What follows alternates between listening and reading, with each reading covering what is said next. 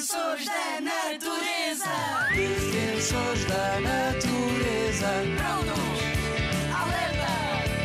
Defensores da natureza. Estamos cá para proteger. Os defensores da natureza. Eu sou o Rui, o defensor das florestas. E eu sou a Kátia, a defensora do planeta.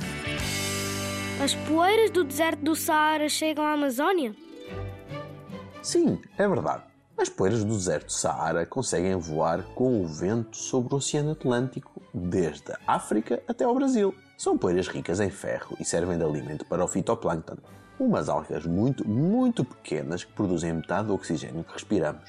Para além disso, ainda alimentam as plantas da grande floresta tropical da Amazónia, na América do Sul.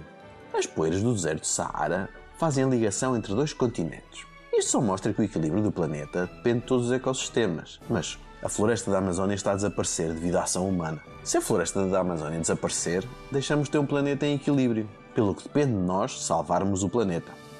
Desafio! Desafio da natureza. Defensor da natureza, já viste como o oceano pode estar ligado à floresta?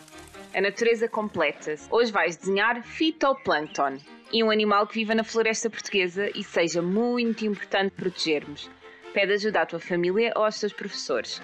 E não te esqueças de partilhar connosco para radiozigzag.rtp.pt. Toca a explorar e liga-te à natureza.